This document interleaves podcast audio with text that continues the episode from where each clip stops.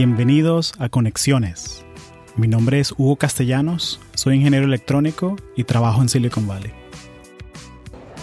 ¿Tú cuál, es, ¿Cuál es tu segundo apellido? Kornblith.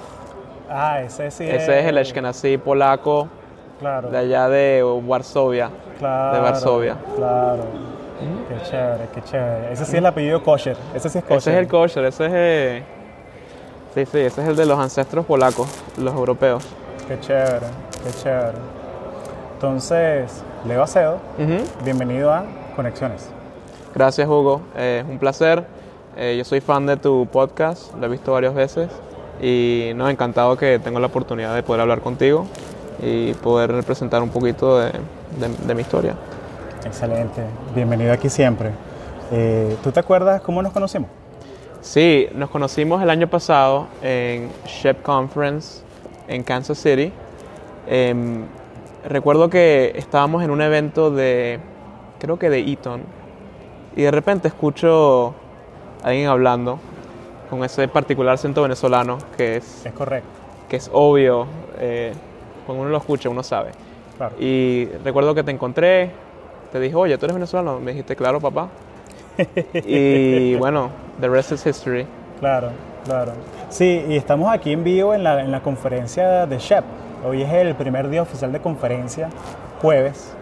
Y nos conseguimos caminando en el Starbucks, aquí fuera del centro de convenciones. Y Sí, qué risa. sí, empezamos a hablar y me hiciste un par de preguntas muy, muy interesantes. Y yo como que, chamo, vamos a hacer un podcast porque tiene unas preguntas muy interesantes.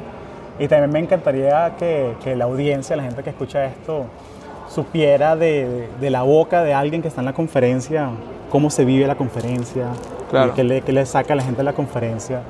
Eh, cuéntame tu, tu historia, o sea, como de Caracas a, a Maryland, dame, dame una idea de, de cómo es tu, tu historia. ¿Cómo Claro, claro. acá? Bueno, yo nací en Caracas. Eh, interesante, yo soy venezolano, pero también judío. Eh, digamos, no el 0.001% de la, de la población venezolana es judía y eso siempre me ha dado una perspectiva diferente a los demás. Ujú. Eh, pero bueno, recuerdo siempre los viernes haciendo cenas de Shabbat con la familia. Ser judío yo creo que implica una, una conexión muy, muy importante con la familia. Y eso es algo que siempre he llevado conmigo. Para mí la familia es lo más importante, lo número uno. Claro. Em, pero, a ver, ¿cómo llegué a Maryland? Eh, mi mamá tuvo una oportunidad de ser visiting fellow en la Universidad de Notre Dame Ujú. y nos mudamos a South Bend, Indiana. Era un, un shock interesante de, de Caracas, una metrópolis de 6 millones de personas, Claro. a, bueno, a Indiana, al Midwest. Ujú. De ahí eh, ella tuvo la oportunidad de un nuevo trabajo en Washington, D.C., en una ONG. Claro. Nos mudamos en DC por ahí por el 2005. Y bueno, yo hice mi bachillerato, o sea, hice middle school, bachillerato. Y bueno, como ya vivía en Estados Unidos, decidí hacer la universidad en Estados Unidos, en la Universidad de Maryland. Y bueno, siempre pienso que he tenido mucha suerte, ¿sabes? De poder haber tenido la oportunidad de ir a un nuevo, un nuevo país, estudiar en, bueno, en un país mm, un poco más seguro, digamos, de lo que se vive en Claro. Venezuela hoy en día. Claro. Y estudié ingeniería mecánica. Una de la- las razones por las que estudié ingeniería mecánica es porque nadie en mi familia había estudiado ingeniería. Esa es una de las razones que siempre me ha motivado más. Ser el, el primer ingeniero Claro. en la familia. Y cuando realmente las cosas se ponen difíciles en las materias, en los exámenes, eso es algo que, que- que me empuja, pues, que me, que me da una buena base para, para poder continuar. Claro, entonces tú eres el primero en estudiar ingeniería en tu, en tu casa, en tu... ¿De, de qué daba clase tu mamá, que era fellow de...? Mi mamá estudió ciencia política y sociología en la. Universidad eh, Central de Venezuela. Eh, mi papá estudió eh, ciencia agrónoma. Eh, interesante, él O sea, estudió... ¿cómo se bate el cacao literalmente? Pues, Sí, sí, sí. Él estudió primero en, en, en Venezuela, después hizo un pregrado y un posgrado en Oklahoma State University. Ah, ok. Sí, poco- conexión con Oklahoma. Sí, entonces Claro. no muchos venezolanos creo que han estudiado en Oklahoma State. Bueno, no sé, generalizando. Claro. Pero sí, yo soy el primer ingeniero en mi familia y estudié ingeniería mecánica porque me parecía una rama de la ingeniería que era que me daba muchas oportunidades en diferentes, eh, o sea, di- diferentes campos. Claro. Un ingeniero mecánico estudia o sea, clases de, de electrónica, estudia Ujú. eh, fluidos, estudia heat transfer, Claro. vibraciones, muchísimas cosas, eh, ciencias de materiales. Ujú. Y eso es algo que siempre me, me ha, me ha traído, que tengo esa, esa posibilidad de trabajar en diferentes industrias, diferentes campos. Claro. Entonces, cuando tú dices ingeniería mecánica, ¿qué, ¿por qué mecánica? ¿Qué fue lo que te trajo a mecánica? Em, como te mencioné, em, esa posibilidad de poder estudiar diferentes conceptos, eh, ingeniería mecánica no es muy específico, es como Es general, o sea, tú puedes, tú puedes irte a cualquier lado, o sea, puede ser sistemas, puede ser producción, puede Sí. ser mecanismo. Puedes ser mecanismo, puedes es- estar en diseño, puedes estar en para la parte electrónica, en o sea, hardware, puedes hacer software también. Ujú. Entonces te da muchas opciones. Qué bueno. Entonces tú llegas a Maryland con ¿qué, o- 11 años, me dijiste.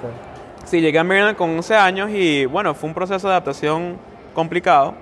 Eh, yo no hablaba muy bien el inglés, no lo dominaba. eh, y bueno, ¿Qué tal era tu hebreo? el hebreo... O sea, porque eh, es eclesiástico, o sea, ¿lo hablan en la casa o es solamente...? No, el hebreo es interesante. Antes del el Estado de Israel se hablaba en los estados, o sea, en Europa del Este, Yiddish, que es una mezcla de hebreo con alemán, Sí, como un criol. de- un creol, digamos. Hoy en día se habla hebreo like, moderno. Ujú. Eh, para hacer, responder tu pregunta, mi hebreo no es muy bueno. An, Claro. Anilo, Medaber y Brites, yo no sé hablar he- hebreo. Sí, no, shalom, toda raba, ya listo, ¿sabes? Sí. Pero como te mencioné, es un proceso de adaptación un poco difícil ir de Venezuela, lo que yo llamaba mi casa, por 10 años, a un nuevo, un nuevo país, una nueva ciudad. Pero sabes que eso yo lo utilizo más bien como una herramienta Ujú. que me ayuda a adaptarme, creo yo, a cualquier reto nuevo, porque ya he tenido esa experiencia. Exacto, porque tienes la experiencia de ser inmigrante Sí, y de vivir en, entre dos, entre tres culturas. O sea, Sí. y eso, sí. Yo siempre que, que o sea, que viendo estudiantes que, que son inmigrantes, que son primera generación, esa es la, una de las, las fortalezas que yo veo, son adaptables. claro. O sea, que son como los gatos, que los sueltas que, y siempre caen de pie. O sea, porque es algo, porque es fuerte. Es, igual- es como más o menos el mismo reto ese de cuando te gradúas del high school, Ujú. que vas a la universidad, a otra ciudad, a otro estado. Me llama mucho la atención la gente que hace eso, porque o sea, te genera un sentido de independencia Sí. y todo eso. Cuéntame cómo, así solo por curiosidad, ya que, ya que hablamos de eso un poquito de... ¿Cómo es, cómo es un bar mitzvah latino? O sea, no- Bueno. ¿hay, hay algún saborcito diferente? Claro, claro. Eh, en un bar mitzvah latino, primero que nada vas a tener gente bailando salsa, merengue, bachata. Siempre. eh, las fiestas venezolanas judías son de s- 800, 900 personas. Eh, duran, o sea, toda la noche hasta las 8 de la mañana. Sirven desayuno en las fiestas, imagínate. Imagínate, wow. O sea, uno empieza que si a las 8 pm y termina a las 9 del día siguiente. Eh, un bar mitzvah es chévere. Yo tuve la oportunidad de hacer mi bar mitzvah Ujú. cuando cumplí 13 años. Y no, es una es, chévere, es chévere. Una experiencia. Una experiencia. Sí. ¿Y, y tú mantienes tus tradiciones, ¿no? Tú, el sabbat y todo, ¿tú mantienes tus tradiciones o, o cómo? Yo, yo trato de, más que todo en los viernes en Shabbat, tratar de, de comer en familia. Claro. Los Shabbat usualmente las familias se reúnen y Ujú. tienen una cena de Shabbat. Eh, los religiosos, los, los no religiosos, Claro. pero siempre tratan de tener ese momento dentro de la semana, que es una semana tan, bueno, Ajetreada, ocupada. ajetreada, Sí, sí. ocupada, tanto bululú. Entonces agarras ese viernes en la noche Ujú. para tener un momento de relax, de chill. Qué bueno. Sí, Excelente. Excelente. Oye, gracias por esa ventana a este mundo. claro. Porque- Cuando quieras te invito a Shabbat, a, a mi casa. Ah, bueno, dale, todas, todas. Gracias.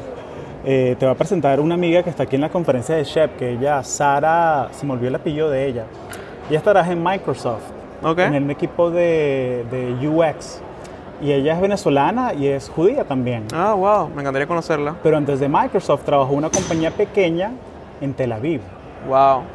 Entonces esa es otra persona que tiene un background bien interesante. Porque, Claro, claro. Porque o sea, vivió en Israel. Sí, Entonces que es otro, otro estilo de vida completamente diferente. definitivamente. O sea, cuéntame, ya que estamos en la conferencia de Shep, cuéntame qué, qué le quieres sacar a la conferencia. Si quieres, podemos empezar como qué es Shep para ti Sí, sí. y luego vamos acerca de qué le quieres sacar a la conferencia, por qué viniste acá. Para mí, Shep es, es, un, es un grupo de gente que, que, oye, son como tu familia. Gente eh, que tienen las- los mismos, no, muchas veces tienen los mismos valores que tú. Son gente de origen latino. Claro. eh, y bueno, también son ingenieros. Yo estudio ingeniería y me gusta pues poder hablar con, o sea, con mis panas de, oye, la, la clase esta de Machine Design, coño, qué, qué peludo está el examen. Pero, o sea, son ese tipo de cosas que... una terapia, pues. que sí, una terapia, no, exacto. No tienes que explicarte, la gente te entiende de te una. entiende, enti- entiende qué es ser un ingeniero, qué significa el trabajo, el tiempo que hay que, que hay que poner para estudiar ingeniería. Y eso es algo que, que me gusta, pues. Es, eh, puedo. Es como un support group al final del día. Claro. Y al mismo tiempo me gusta que para mí SHIP es poder darle oportunidades a la comunidad latina, no latina, lo que sea, de que no sepan de las, de las o sea, de los beneficios de estudiar ingeniería. Claro. Yo tuve la oportunidad de estudiar ingeniería, me voy a graduar en, en mayo Ujú. y la verdad que, oye, me encanta haber estudiado esta carrera. Fue muy difícil, pero las oportunidades son increíbles. Qué bueno. Y yo quiero compartir esa información con todo el mundo.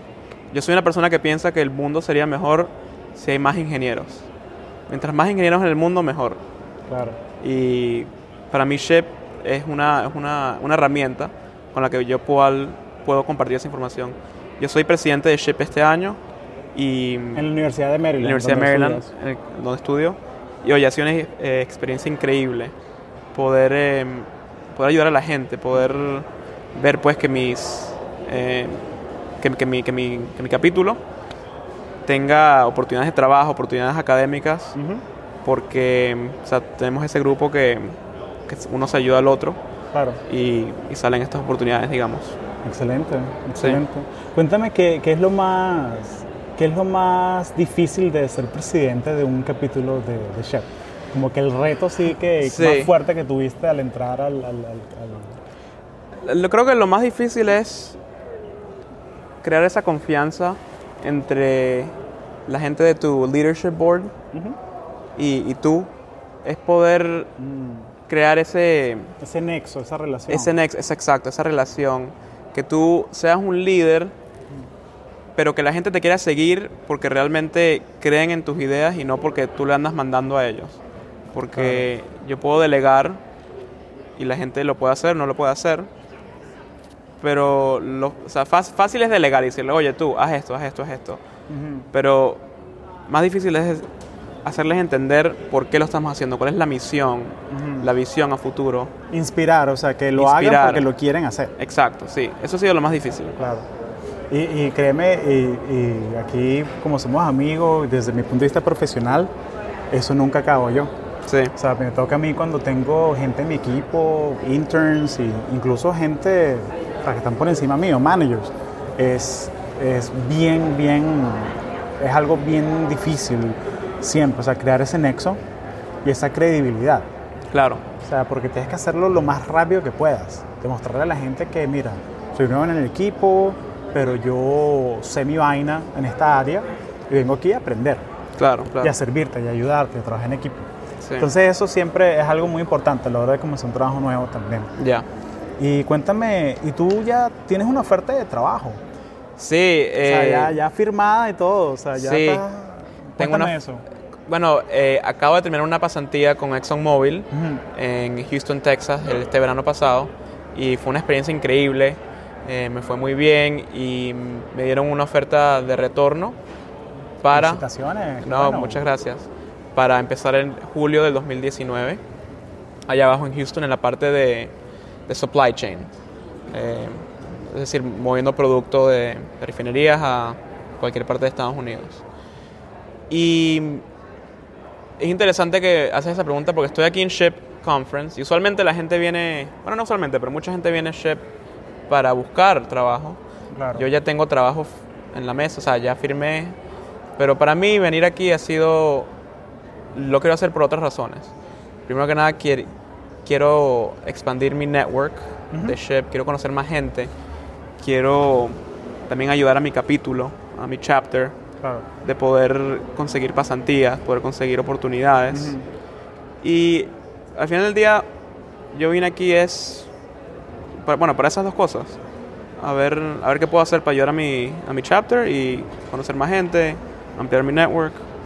Qué bueno, qué Sí. bueno. Entonces dime, ¿cómo, ¿cuál es tu visión de éxito de esta conferencia? O sea, que hablé con 10 personas nuevas, o ¿cómo, cómo sería tú el domingo cuando estés montando en el avión de regreso a Maryland? ¿Qué tienes que hacer para sentirse, sentirte satisfecho en ese avión? Muy buena pregunta, Hugo. Yo creo que para mí, oye, poder conocer la más gente, pos- o sea, la mayoría de la gente posible. Digamos, conocer 20 personas al día, 30 personas al día. eh, intercambiar, intercambiar información, ya sea en LinkedIn, en teléfono, en email, para poder regresar a, la, a Maryland sabiendo que, oye, que realmente el, el effort, pues, de networking funcionó, valió la pena. También quisiera saber que mis estudiantes, o sea, la gente de mi... Tenemos 20 personas de la Universidad de Maryland que están aquí en la 20 conf- personas. Sí. ¿De, de, de cuántos miembros activos? Eh, tenemos unos 35 miembros activos. Ah, wow, casi que dos tercios. casi Sí. de la- Sí. Qué bueno. Y eh, ten- tenemos mucha suerte porque el Dean de Ingeniería nos ha dado, o sea, 100% el dinero para venir aquí. Eh, lo- lo- Oye, lo- felicitaciones, Sí. qué éxito. O sea, no, no están pagando por venir el viaje de Maryland a, a Ohio. O sea, que, Sí, bueno. pagaron pasaje, pagaron hotel, conferencia, y eso fue porque yo tuve que, bueno, hablé con el Dean, hice un budget, se lo propuse y, bueno, funcionó. Claro, le metiste, le metiste el charm venezolano. Sí, la, sí, sí. La labia venezolana siempre nunca falla. Sí. Qué Pero, bueno, qué bueno.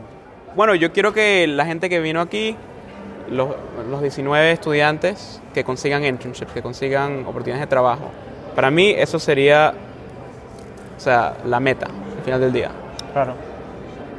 ¿Cómo mm, descríbeme un poquito para la gente que nos escucha cómo es la cómo está diseñada la conferencia? Quizás hablan un poquito de cuánta gente que cuántas compañías vienen, cómo es el ambiente, o sea, cómo describe un poquito de, de cómo es la conferencia. Una palabra para des- describir, familia, realmente. Eh, esta conferencia es, es familia. Tú conoces a gente de Venezuela, por ejemplo, inmediatamente así tienen ya un, un nexo. Eh, la gente feliz, la gente súper colaboradora.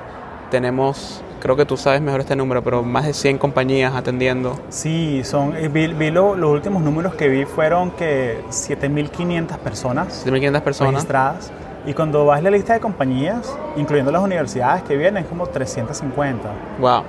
Entonces, pero todos los verticales, o sea, viene gente de, de- de que en high tech como yo, que vienen de Intel, de Google, de Facebook, viene gente de, de energía, Chevron, Exxon, o sea, hay, hay oportunidades para todo el mundo. Sí. Pero, pero cuéntame un poquito cómo es, cómo es la, la interacción con los estudiantes, cómo, cómo ayudas tú a la gente en tu, en tu chapter a que, a que, que conecten con los reclutadores, cómo es ese coaching.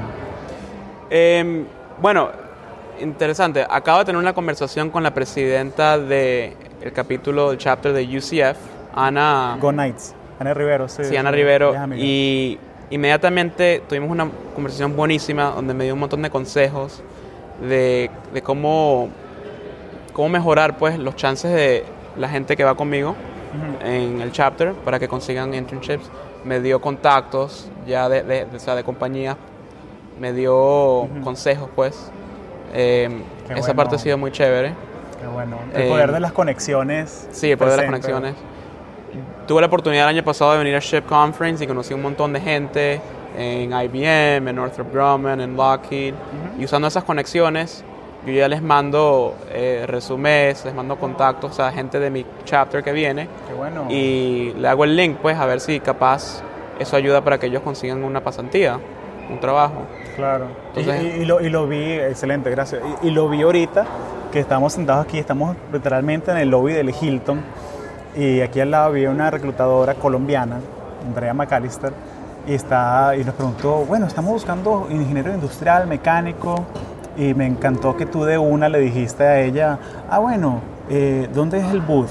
Tengo estudiante mecánico, industrial, eléctrico que te los puedo mandar. ¿Dónde son los trabajos? Y de una, o sea, como que no tuviste, no dudaste en ningún momento. Y eso me, eso me gustó mucho, o sea, se ve que a ti te importa que tus estudiantes Sí. echen para adelante. Eh, ya que vas a estar en Exxon julio que viene, tú, mm, tú hiciste una pasantía con ellos, ¿no? Sí. Y cuéntame qué te, qué te gustó más de estar en, en Exxon. Yo diría que la gente de Exxon, la gente de Exxon es wow, un calibre altísimo, gente brillante, gente echada para adelante. Y I feed off that energy, digamos. O sea, me encantó ese ambiente donde realmente la gente quiere producir el mejor trabajo posible, siempre. Y sí, el, el takeaway, digamos, de la pasantía es wow. La gente que, que trabaja ahí es, es otro nivel. Sí, no, la gente es lo más importante. Sí, ¿no? La gente es lo más importante, o sea, a veces más que, que el producto. Al final del día lo que importa más es the people. Sí, La sí, sí, gente. sí, sí, sí. Suena, suena como algo así, como que una, una cita inspiracional así para un coaster, pero es, es la verdad, o sea, porque es la gente que tú vas a estar trabajando 40, 50 horas a la semana. Claro. Entonces, tener un buen equipo, un equipo que se entienda, que puedan trabajar juntos y que tengan las expectativas claras, es lo, lo- lo más importante.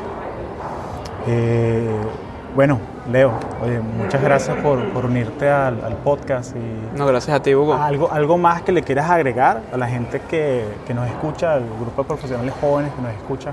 Yo diría que, que nunca le tengas miedo a tu, a tu background, digamos. O sea, por ser latino, por ser hispano. O sea, eso debería ser más bien una, una herramienta para, para que tú puedas diferenciarte.